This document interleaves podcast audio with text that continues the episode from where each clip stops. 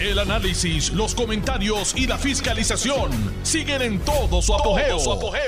Le estás dando play al podcast de Noti1630, Sin Ataduras, con la licenciada Zulma Rosario. Hoy es miércoles 8 de marzo del año 2023 y esta es su querida amiga Zulmaire Rosario Vega, que ya hoy tiene un poco más de voz, en franca recuperación. Eh, la hierba mala nunca muere, así que yo aquí estoy dando la batalla como de costumbre. Eh, hoy es el Día Internacional de la Mujer. Yo quisiera que no se tuviera que celebrar esto.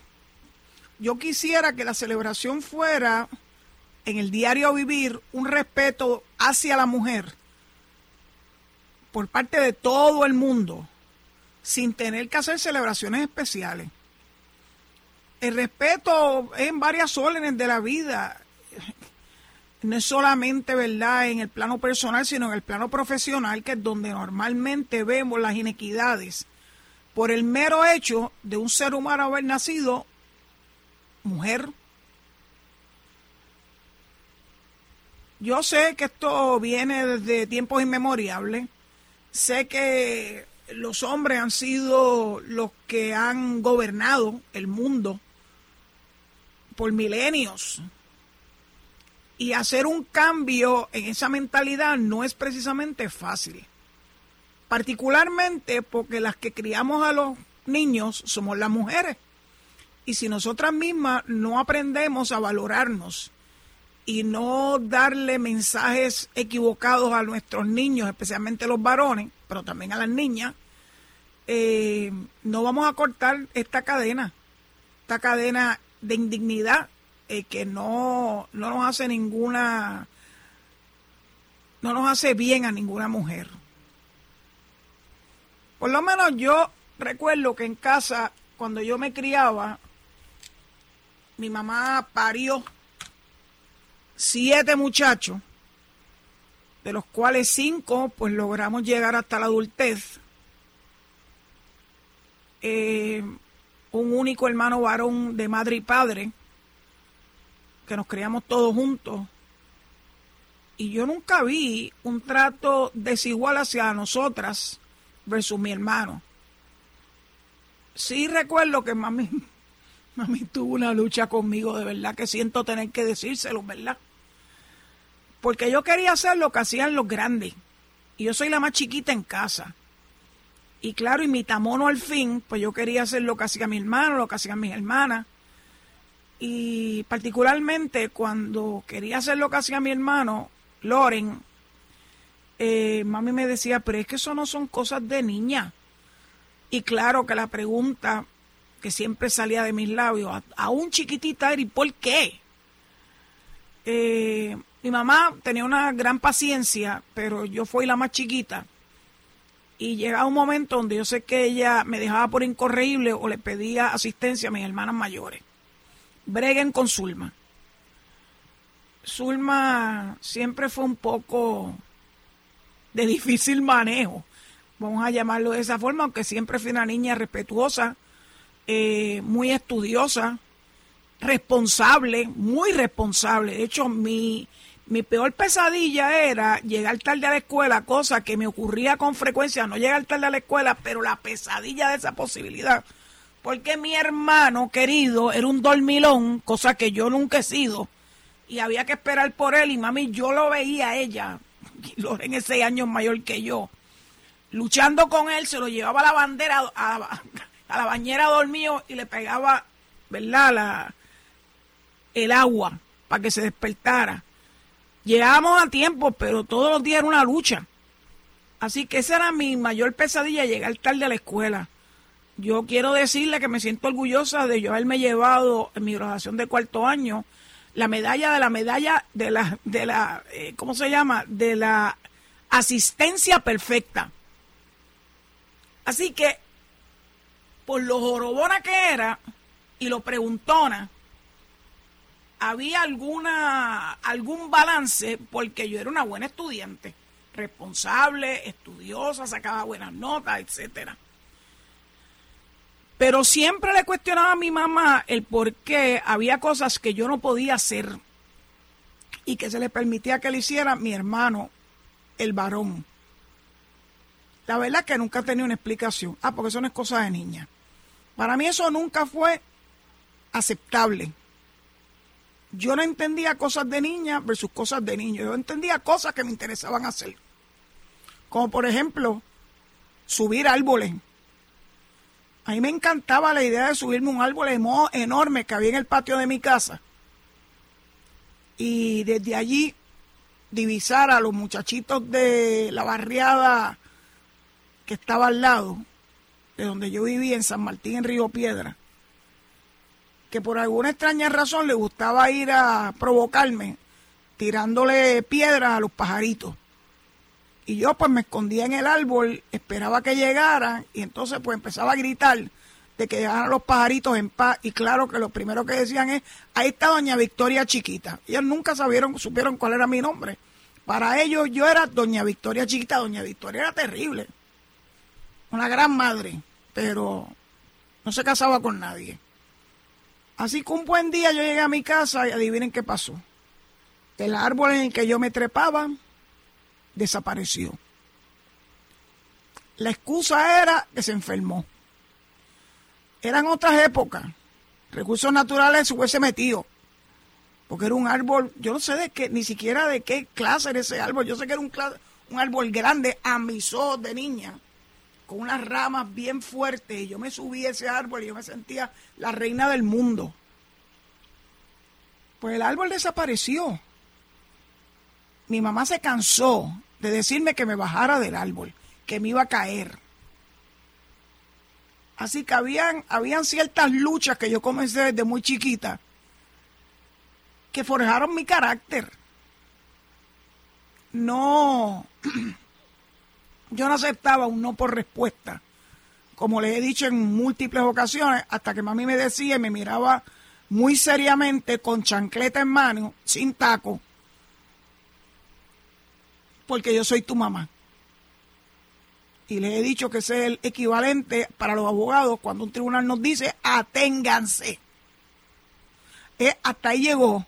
Lo próximo entonces, ustedes saben que puede ser, en un caso de, de mi profesión de abogada, pues una multa, una sanción, etcétera, cosa que gracias a Dios nunca tuve. Pero la sanción de mami era la chancleta. Así que yo fui criada por una madre y tres hermanas mayores, un padre amoroso que balanceaba la situación en casa, y un hermano que hacía muchas cosas que yo no podía hacer. Así que era una forma de tener un reto. Y yo sé que a él le envenenaba que yo quisiera hacer lo que él hacía con sus amiguitos, que no era nada malo, sencillamente se iban a caminar, a ir a la quebrada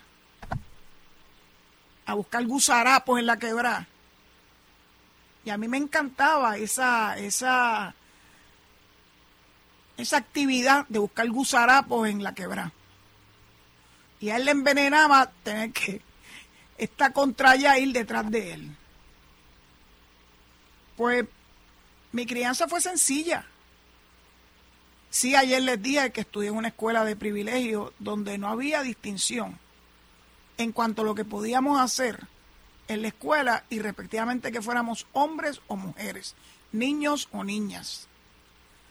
Así que yo no fui criada en un ambiente, salvo eso que le acabo de relatar, donde lo que uno se propusiera tenía o no que ver con el género. Así las cosas, fui a la universidad de todas mujeres Notre Dame of Maryland University era inicialmente un colegio de mujeres. Después se convirtió, mi clase la convirtió en una clase co-ed porque entró el primer varón. Ya Notre Dame Maryland es una escuela totalmente, una universidad completamente co-ed. Así que empezamos, empezamos una ruta distinta en Notre Dame.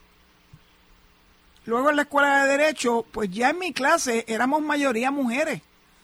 En el pasado remoto, en las escuelas de derecho, básicamente quien iba a estudiar eran hombres.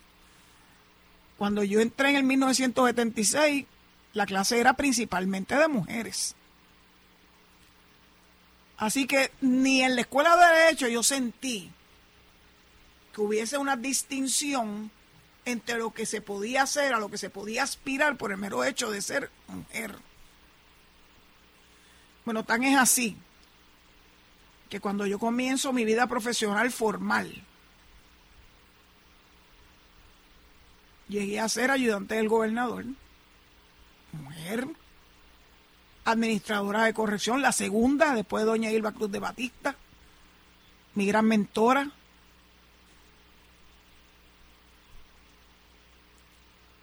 Directora ejecutiva de la Comisión del Centenario y en los últimos, del 2009 al 2019, primera directora ejecutiva de la Oficina de Ética Gubernamental en propiedad, recibiendo el aval de Cámara y Senado, unánime. Así que yo siento que mi vida, de alguna forma, no es lo que tanto se describe en cuanto a que la mujer se ha tratado de una forma distinta. Así no lo viví yo. Así no lo sentí yo. Y por el contrario, pienso que tengo una obligación de compartir mis vivencias, como lo hice con mis estudiantes, tanto en el proyecto especial de la Universidad de Puerto Rico con el Tribunal Federal y el juez Pérez Jiménez y el presidente de la universidad de aquel entonces, Norman Maldonado, eran todos empleados del sistema correccional y luego en el sistema universitario Ana Geméndez, hoy Universidad Ana Geméndez, en donde serví por ocho años en la Facultad de Justicia Criminal. Siempre quise compartir con las personas que me rodeaban mi experiencia de vida, por si acaso le servía de aliciente a los que no tuvieron las mismas ¿verdad? beneficios que tuve yo o consideraciones que tuve yo o reconocimiento que tuve yo, aspirar a algo mejor, a tener importantes logros, es cuestión de voluntad. Voluntad. Y abrirse el espacio. Abrirse el espacio no significa pelear con nadie, mucho menos pelear con un varón. Abrirse el espacio significa demostrar capacidad. Y la capacidad se demuestra andando, escuchando, proponiendo y ejecutando. Yo no tengo la menor duda de que durante mi trayectoria en el servicio público algunos me vieron tal vez con ojos no muy bondadosos. Pues por, qué sé yo, porque no les gustaba mi estilo. Y yo pienso que mi estilo siempre fue de avenencia, aunque es fuerte, eh, pero nunca en, en ánimo de chocar con nadie.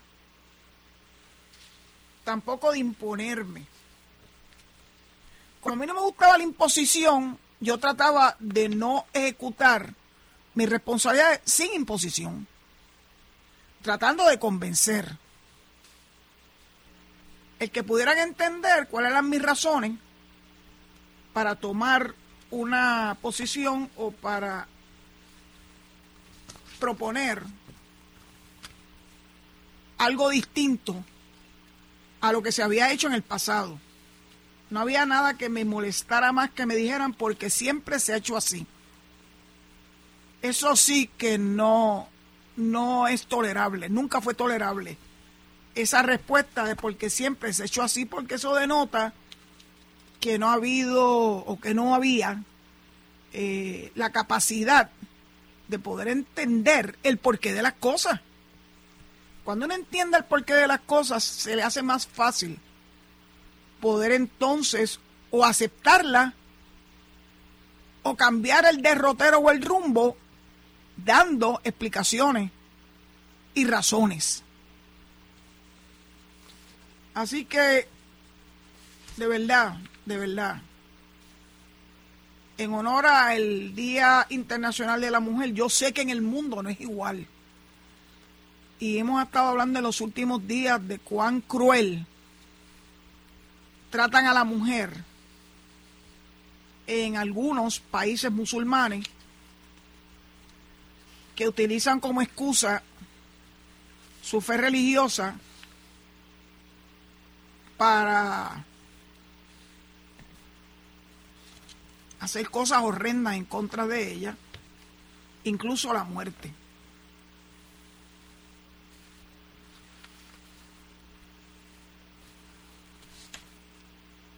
He leído muchas noticias en los últimos días que tienen que ver, ¿verdad?, con, con esta lucha de respetar a los seres humanos por lo que son seres humanos y no por cuestiones de género. Incluso leí una noticia, estaba en Puerto Rico el presidente del Comité Olímpico Internacional, que vino a celebrar con el Comité Olímpico de Puerto Rico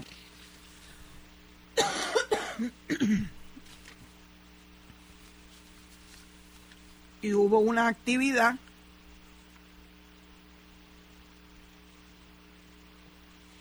donde vi al presidente del Comité Olímpico junto con nuestras campeonas olímpicas, eh, Camacho Quinn y Mónica Puig. Siempre me causa eh, un dolor que aquí hayan tratado de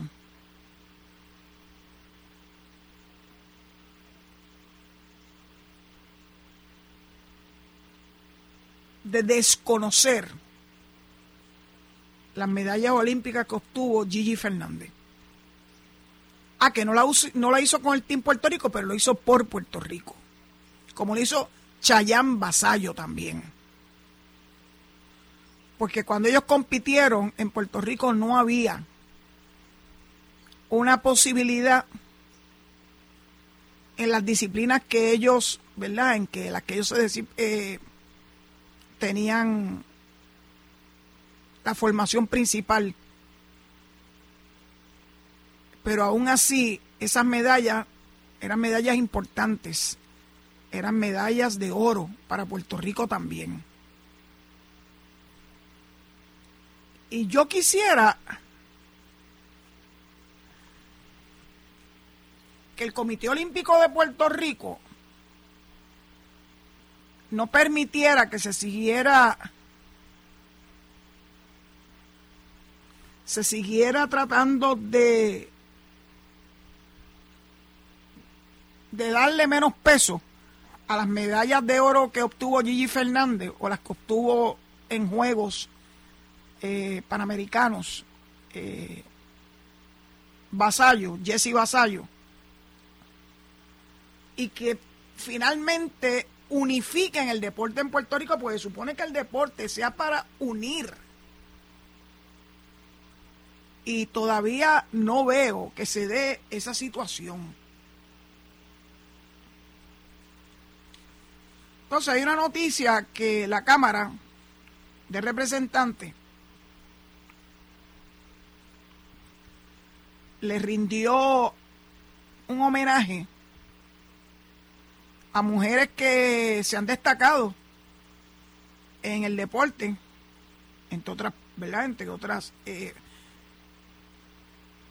funciones. Y hubo unas expresiones de Marimero Olazagasti, una gran deportista y fue secretaria del Departamento de Recreación y Deporte en la época de Pedro Rosselló que indicó que sabemos que la desigualdad de las mujeres en el ámbito deportivo no se limita únicamente a la participación en actividades deportivas como atletas, sino que abarca entre otros roles más amplios como la oportunidad de ocupar puestos directivos en organizaciones deportivas. Marimel fue directora de comunicaciones y relaciones internacionales del Comité Olímpico.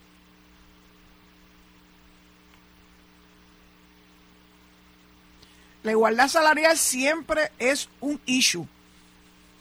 Y también leí que la empresa privada intenta reconocerle a la mujer igualdad salarial y respectivamente de las legislaciones que se aprueben. Pues yo pienso que eso es lo correcto. Al fin y a la postre, un patrono que quiera reclutar el mejor talento, sea hombre o sea mujer, y quiera retener el mejor talento, sea hombre o sea mujer, no depende de una legislación, depende de la voluntad del patrono. Un patrono justo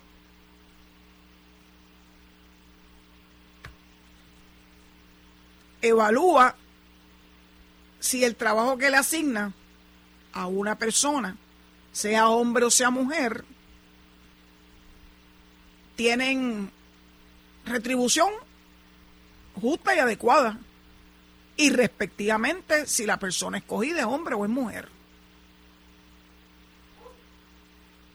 Cada vez que uno ve un anuncio de reclutamiento, no falla esa frase, esa igualdad de oportunidades. Y by the way, existe una división en el Departamento del Trabajo, tanto federal como estatal, donde una persona que se haya sentido discriminada por género o incluso por edad puede erradicar una querella que las autoridades, tanto estatales como federales, pueden investigar y deben investigar para ver si el reclamo se justifica si tiene evidencia para corroborar el discrimen. Así que yo no creo que se necesite más legislación. Esto está, este es el país más legislado del mundo. Como todos reconocemos, el problema es la implantación de esas leyes. Pero para que una ley se pueda implantar, si no se está haciendo adecuadamente, tiene que haber personas dispuestas a levantar la voz de protesta y decir, aquí no se me está tratando de forma igual. Y llevar su caso ante las autoridades pertinentes. Yo creo que esa es una de las formas en que se adelanta para la mujer igualdad de condiciones de trabajo, igualdad salarial Pero claro que sí, depende de que la mujer esté dispuesta a retarlo en los foros pertinentes, no es gritando en las calles. Para ustedes, para mí, yo quiero que ustedes sepan que ninguna manifestación tiene tanto poder y tanta autoridad como cuando se acuden a los foros judiciales, administrativos, a reclamar un derecho. La gritería en la calle, eh, pues tiene el, efecto de que los medios te le van a dar cobertura, pero eso no necesariamente implica que lo que estás tratando de provocar, en efecto, lo logres y lo lleves a feliz término. Yo pienso que lo mejor que puede hacer cualquier organización es ayudar a la mujer a redactar la querella, a acompañarla a los foros para que se logren importantes victorias judiciales o administrativas que verdaderamente le den o le pongan fin a la inequidad.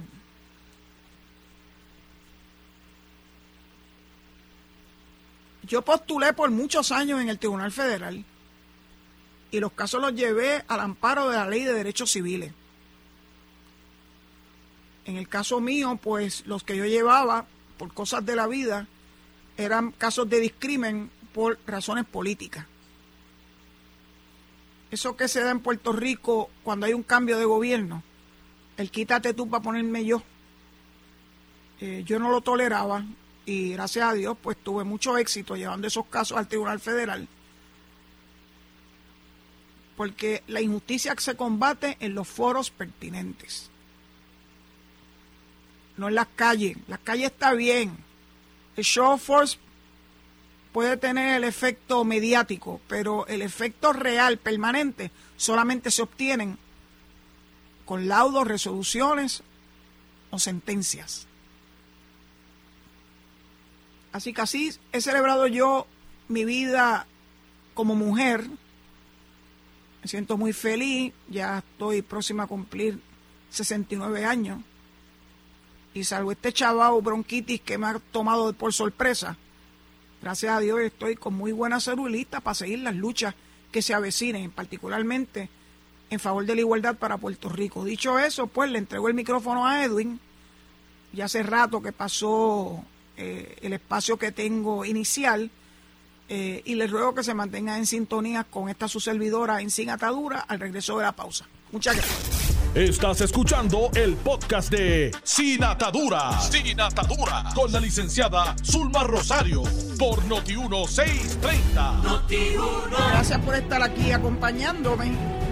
Eh, quiero cambiar dramáticamente del tema de hoy a cosas que están ocurriendo y que es importante que las destaquemos.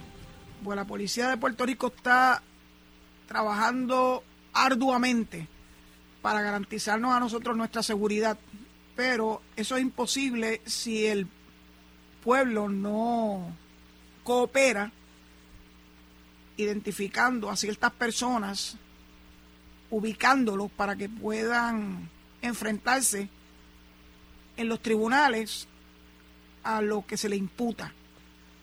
Particularmente estoy hablando del caso eh, de un individuo que se llama, creo que es Edwin, le dicen Bubu, Edwin Rivera Pérez. Se le impuso en ausencia una fianza de 300 mil en esta etapa por violación a la ley de armas y lo que se dice en la noticia es que las expresiones del comisionado de la policía nos comprometimos a esclarecer y a procesar los responsables de la muerte de Ian, el nene que murió, el nene de cuatro años, en un incidente trágico y desgraciado en Cataño. Ya comenzamos a hacerlo, ahora necesitamos de la ayuda de los ciudadanos para dar con este sujeto vinculado a estos hechos y quien, se, y según nuestra investigación, incitó a que ocurriera la tragedia esa noche. Así que por ahí empieza este el montaje de las piezas de este rompecabezas que siempre eh, se requiere cuando hay este tipo de actividad delictiva.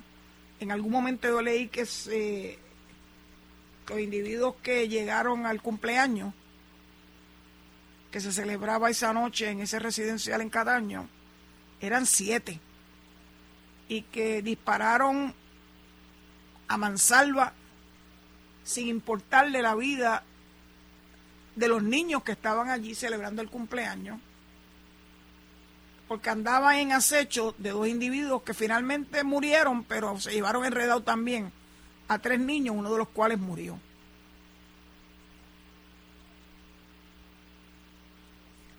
La verdad que la cuestión de la ética, por decirlo de alguna forma, de los malhechores y los delincuentes eh, llegó a su peor grado de degradación. Cuando yo estuve vinculada con el sistema correccional, existían dos bandos, Monacillo y Manuela Pérez, que tenían una guerra sin fin entre ellos. El coronel Jorge Collazo, a quien yo sucedí a la cabeza de la Administración de Corrección, decidió hacer algo que recibió muchas críticas.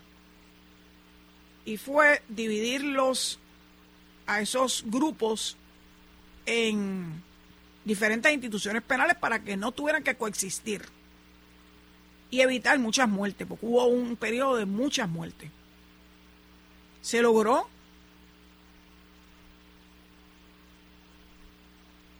Pero había entre ellos un cierto sentido de ética, si puedo llamarlo de esa forma. Y era que no era ni siquiera aceptable que entre los delitos que cometieran se llevaran enredados a niños o a personas mayores. En un momento dado incluso hasta mujeres. Eso ha cambiado dramáticamente. Ahora la gente que se dedican a esta práctica criminal no les importa si hay niños, si hay mujeres, si hay viejos de por medio. Disparan como locos, porque evidentemente tienen muy mala puntería, porque si no, no dependerían de esas armas automáticas, disparándolas así a lo loco, porque están convencidos de que van a dar, ¿verdad?, con la con la persona que andan buscando, a los que han pagado porque asesinaran a estas personas. Pero lo hacen de una forma indiscriminada. Si eso hubiese ocurrido en la década de los 80, esos individuos finalmente identificados y procesados no le iban a pasar muy bien en las cárceles. Porque era una violación de esa ética, tengo que decirlo entre, entre comillas, que existían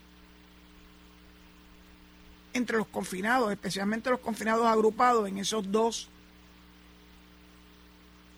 Manuela Pérez y Nemesio Canales.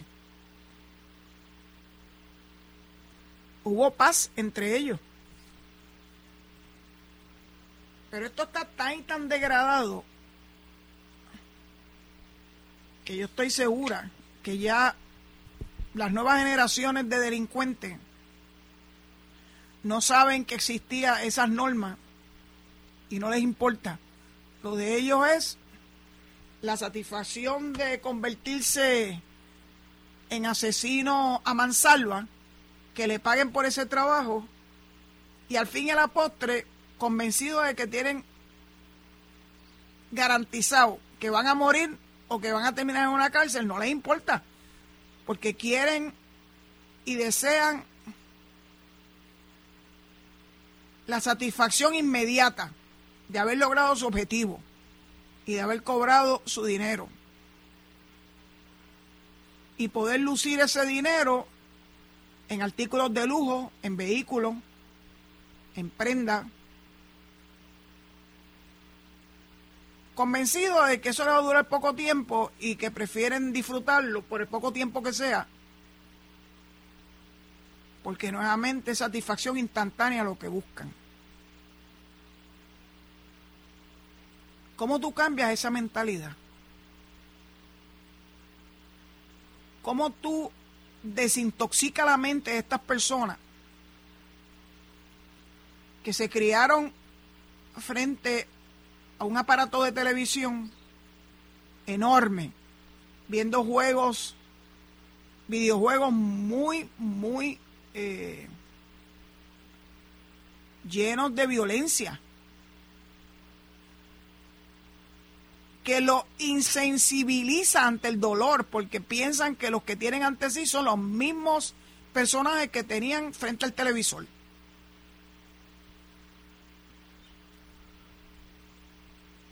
Y no, no se le mueve nada por dentro. No hay ese espíritu de, de remordimiento. Y yo pienso que es una responsabilidad de los adultos que lo criaron. Pues si tú permites que un niño jovencito tenga acceso a este tipo de videos violentos, le estás poniendo en bandeja de plata un futuro violento.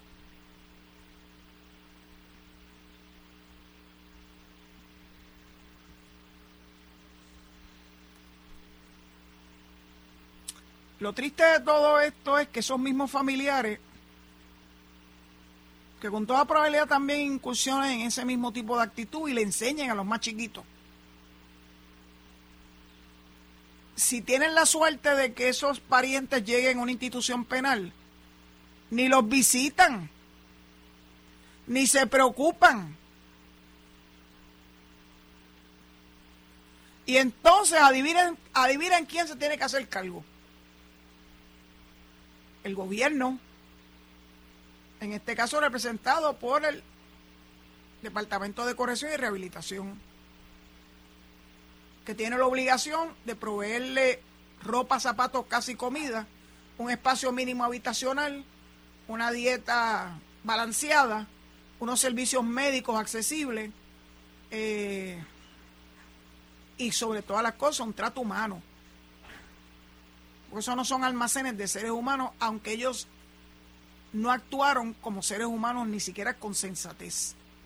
Pero eso es la obligación del gobierno. Es una obligación constitucional, by the way. Y esta mañana yo estuve escuchando el programa de Jugando Pelota Dura con Carlos Mercader. Y ellos estuvieron hablando, estaba también el pastor Otoniel Font y un compañero abogado de acá del área oeste, Chile, creo que ha pedido es Ramos o Comas.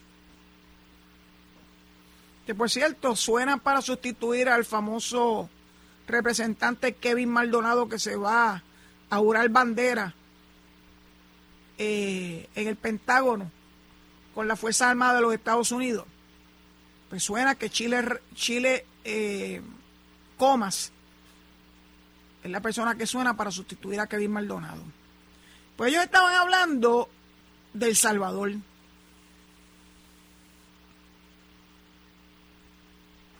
Yo estuve en El Salvador hace unos cuantos años, invitada por el gobierno de los Estados Unidos vía USAID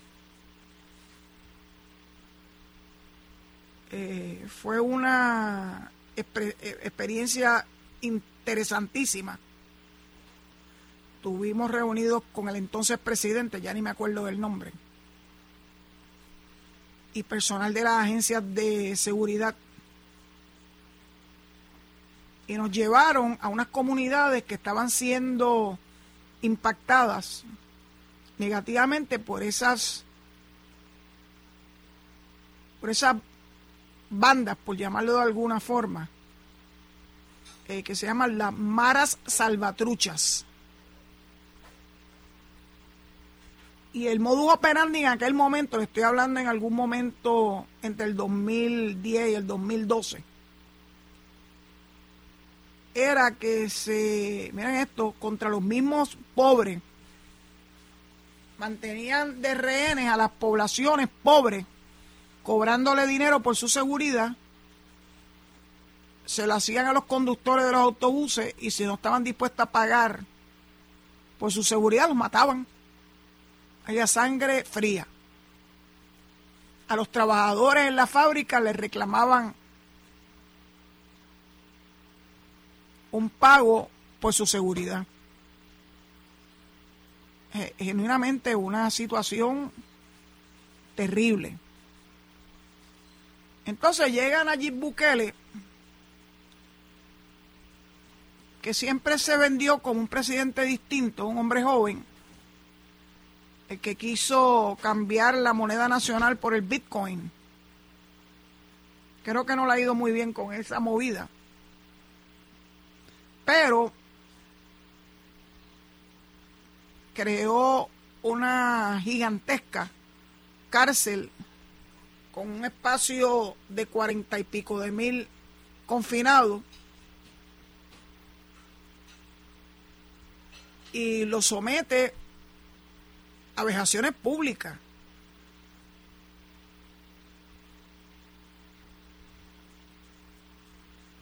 En nuestro sistema eso no es ni remotamente aceptable.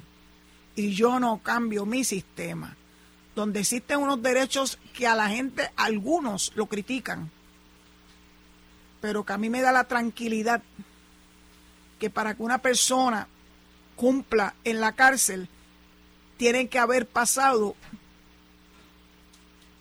por un proceso donde sus derechos estén garantizados, donde tenga el, el derecho a tener representación legal, donde el Ministerio Público tenga que mostrar más allá de dudas razonables. Y en el ámbito federal y en el estatal ya también, por una determinación unánime del jurado de culpabilidad. Que algunas personas dicen que eso es en contra de las víctimas y yo no puedo coincidir con eso las víctimas se tienen que servir y se tienen que proteger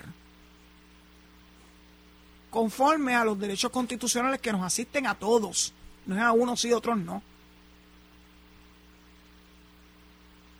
Es un sistema que no es perfecto, pero cuando uno se ha criado en esto, sabe que funciona. Ah, que se tarda. Sí, claro que se tarda. Se tarda porque el lograr conseguir la evidencia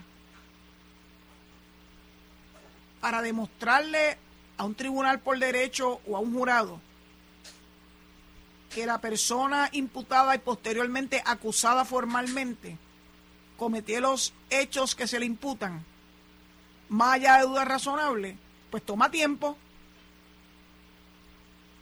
Y sé que para, muchas personas, que particularmente los que sirven de testigos, es un vía crucis. Pues porque, pues, particularmente los abogados de defensa tienen por norma solicitar posposiciones sobre posposiciones con todas las excusas del mundo. Porque con ello va borrando de la memoria del testigo hechos importantes y que le van a dar a, al cliente acusado una mejor posibilidad de salir por la puerta ancha. Pero eso en gran medida depende de los jueces también, que se lo permiten. En el ámbito federal, mi experiencia era que los jueces no aceptaban. Y yo no estaba en el ámbito penal, en el ámbito civil, pero básicamente el comportamiento de los jueces era el mismo. Donde no había apertura para esas posposiciones salvo que fuera por causa mayor. Aquí lamentablemente las posposiciones en los tribunales el nuestro de cada día. Y me podrán decir, bueno, pero es que hay pocos jueces. Y las salas están atestadas de casos. Todo eso yo se, lo, yo se los compro. Pero alguien tiene que poner un orden. Y eso recae principalmente en los jueces administradores de las diferentes regiones judiciales que estén pendientes de cómo se mueven los casos en las salas, particularmente los casos de naturaleza criminal. Pues por ejemplo, el caso ese que se está viendo hace yo no sé ni cuánto tiempo, creo que en algún momento dijeron dos años, de los vecinos en Canóvana, que están siendo objeto de un terrible acoso por parte de los vecinos, lo que se alega. No acaba de verse un fin. Y Dios quiera que no haya una desgracia. Una desgracia que pudiera ocurrir ante los ojos de los mismos que los están manejando estos casos en el foro que estén. Yo pienso que no sé si está en el tribunal ya, debiera estar en el tribunal porque aquí hay unas amenazas serias, veladas, y uno de los menos que quisiera es que haya una desgracia. Pero esa dejadez el no agarrarle el toro por los cuernos, el no reírle las gracias a los abogados de defensa que les fascina pedir posposiciones, porque como les dije, es una de las estrategias para que los testigos pierdan primero algún tipo de, de fe en el sistema pero sobre todas las cosas para que vayan borrando de su mente los detalles que pueden hacer la diferencia entre una determinación de culpabilidad o de no culpabilidad. Son estrategias terribles, pero recae en la sapiencia judicial el poder ponerle coto a eso.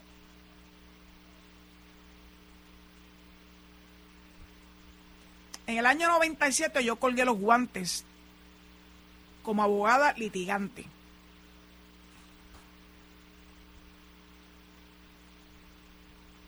Porque me sentía decepcionada del sistema judicial en Puerto Rico. Muy decepcionada. Esto no es cuestión de ganar o perder. Es cuestión de uno ver ante los ojos de uno si los casos se están conduciendo de forma correcta o si operan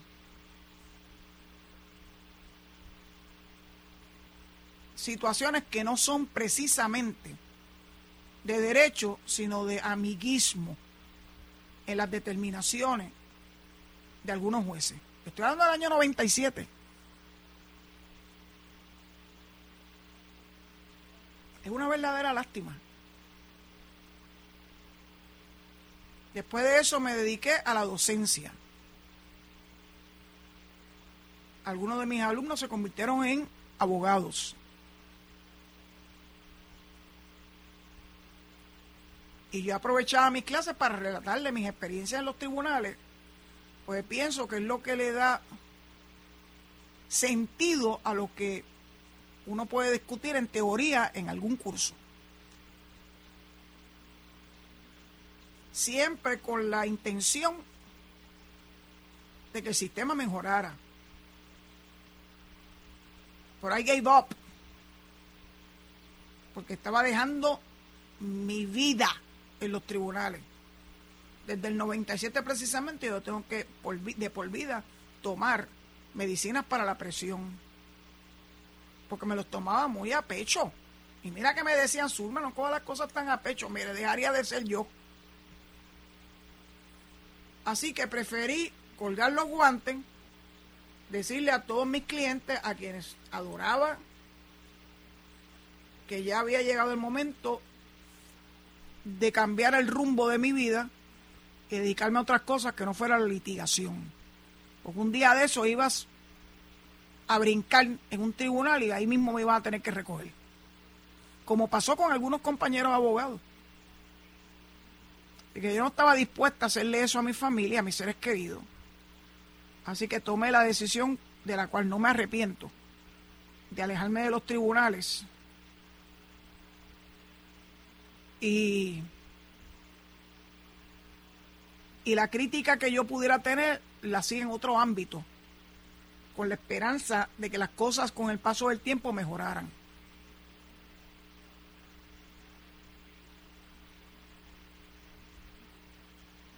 Así que a la gente que me está escuchando, si usted es testigo o usted conoce a las personas que la policía anda buscando para que se enfrenten a la justicia, es su deber ciudadano hacer lo que le corresponde hacer. Y yo sé que mucha gente le tiene terror porque piensan que eventualmente van a terminar víctimas de esa persona, pero van a ser víctimas de esa persona aunque usted no se torne una persona valiente, porque siempre va a estar ahí. Y en cualquier momento puede atentar contra su vida o de sus seres queridos. El día que este pueblo se levante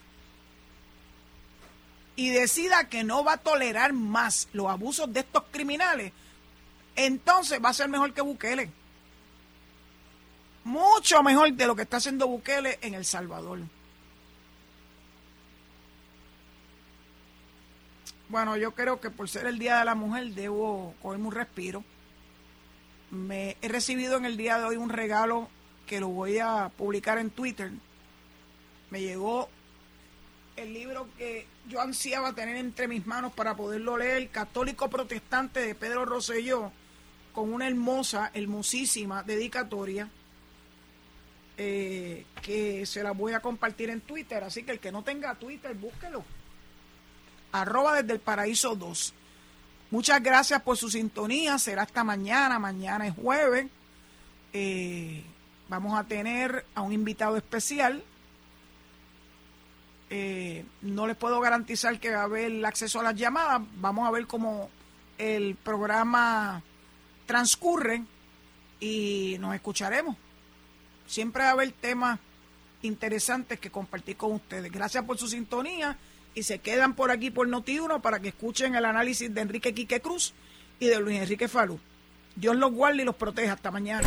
Esto fue el podcast de Noti1630, sin ataduras, con la licenciada Zulma Rosario. Dale play a tu podcast favorito a través de Apple Podcasts, Spotify, Google Podcasts, Stitcher y notiuno.com.